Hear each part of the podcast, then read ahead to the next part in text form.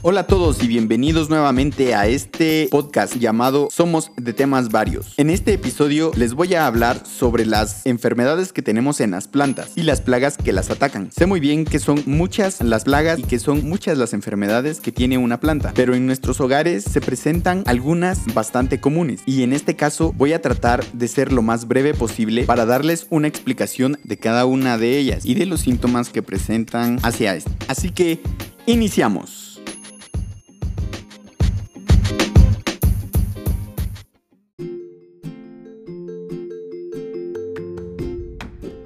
Las plagas más comunes que podemos encontrar en el jardín son pulgones, cochinillas, mosca blanca, caracoles, babosas, orugas y gusanos. Y algunas de las enfermedades que se pueden dar en el mismo son los hongos, bacterias, virus y nematodos. Con los insectos plaga es un poco más fácil deducir cuál es o cuáles son las plagas que tenemos en nuestro jardín. Una forma muy fácil de dar un diagnóstico es la observación, agujeros en las hojas o simplemente hojas a medio comer. O puede darse el caso de que la planta se esté quedando sin hojas por hambre voraz que tienden a tener algunos insectos. Como por ejemplo, los pulgones son áfidos que pertenecen al orden de los homópteros, de la familia de los Aphididae. Estos pueden llegar a convertirse en plaga debido a que tienen una reproducción partenogenéticamente. Esto quiere decir que las hembras pueden producir hijos sin necesidad de aparearse con un macho. Estos se pueden detectar a plena vista. Son pequeños y normalmente están ubicados directamente en el tallo o también pueden estar por debajo de las hojas. El color puede variar, puede llegar de ser a un verde claro o a un verde oscuro que se asemeja más al color negro. Estos dañan a las plantas al succionar los jugos de las hojas y los tallos, causando decoloración, hojas maltratadas y crecimientos atrofiados. Las infestaciones grandes pueden producir un residuo pegajoso azucarado conocido como melaza. Las cochinillas o escamas son insectos hemípteros, parásitos de las plantas, pertenecientes a la familia de Dactylopidae. Estos insectos chupan los jugos y la savia de las plantas y son plagas que afectan muchos árboles y arbustos. La infestación de estos insectos puede producir melaza o mo de hollín y causar que las hojas se tornen amarillas y se caigan prematuramente. La mosca blanca pertenece a la familia Aleirodidae. Esta puede dañar las plantas al succionarles los jugos causando marchitamiento, retraso en el crecimiento e incluso la muerte. La mosca blanca también puede segregar una sustancia pegajosa llamada mielada. Las moscas blancas adultas pueden también transmitir diferentes virus y enfermedades a plantas sanas.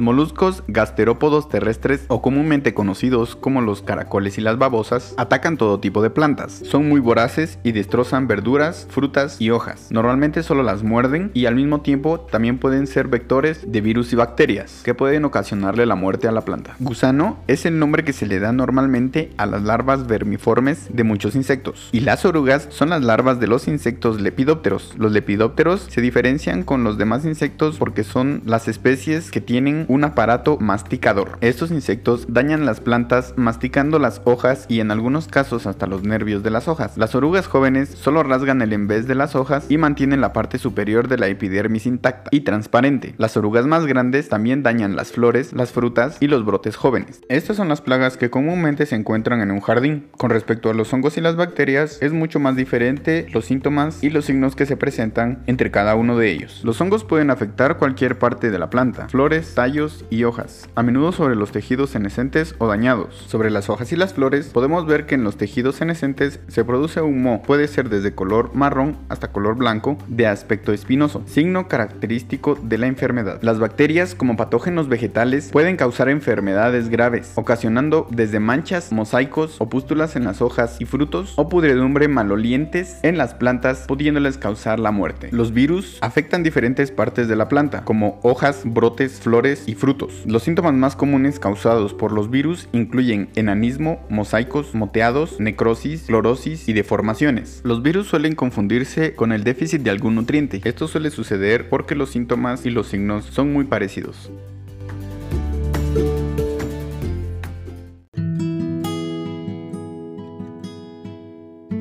Y así, con esta breve explicación de cómo podemos detectar las plagas y las enfermedades en nuestras plantas, hemos llegado al final de este episodio. Siempre les estoy y les estaré muy agradecido a todos ustedes que me están escuchando por el apoyo que me han mostrado hasta el día de hoy. Espero puedan compartir esta información ya que a muchos de ustedes les ha sido de gran utilidad y de esta manera poder llegar a más personas. Así que, buena vida para todos. Hasta el próximo episodio.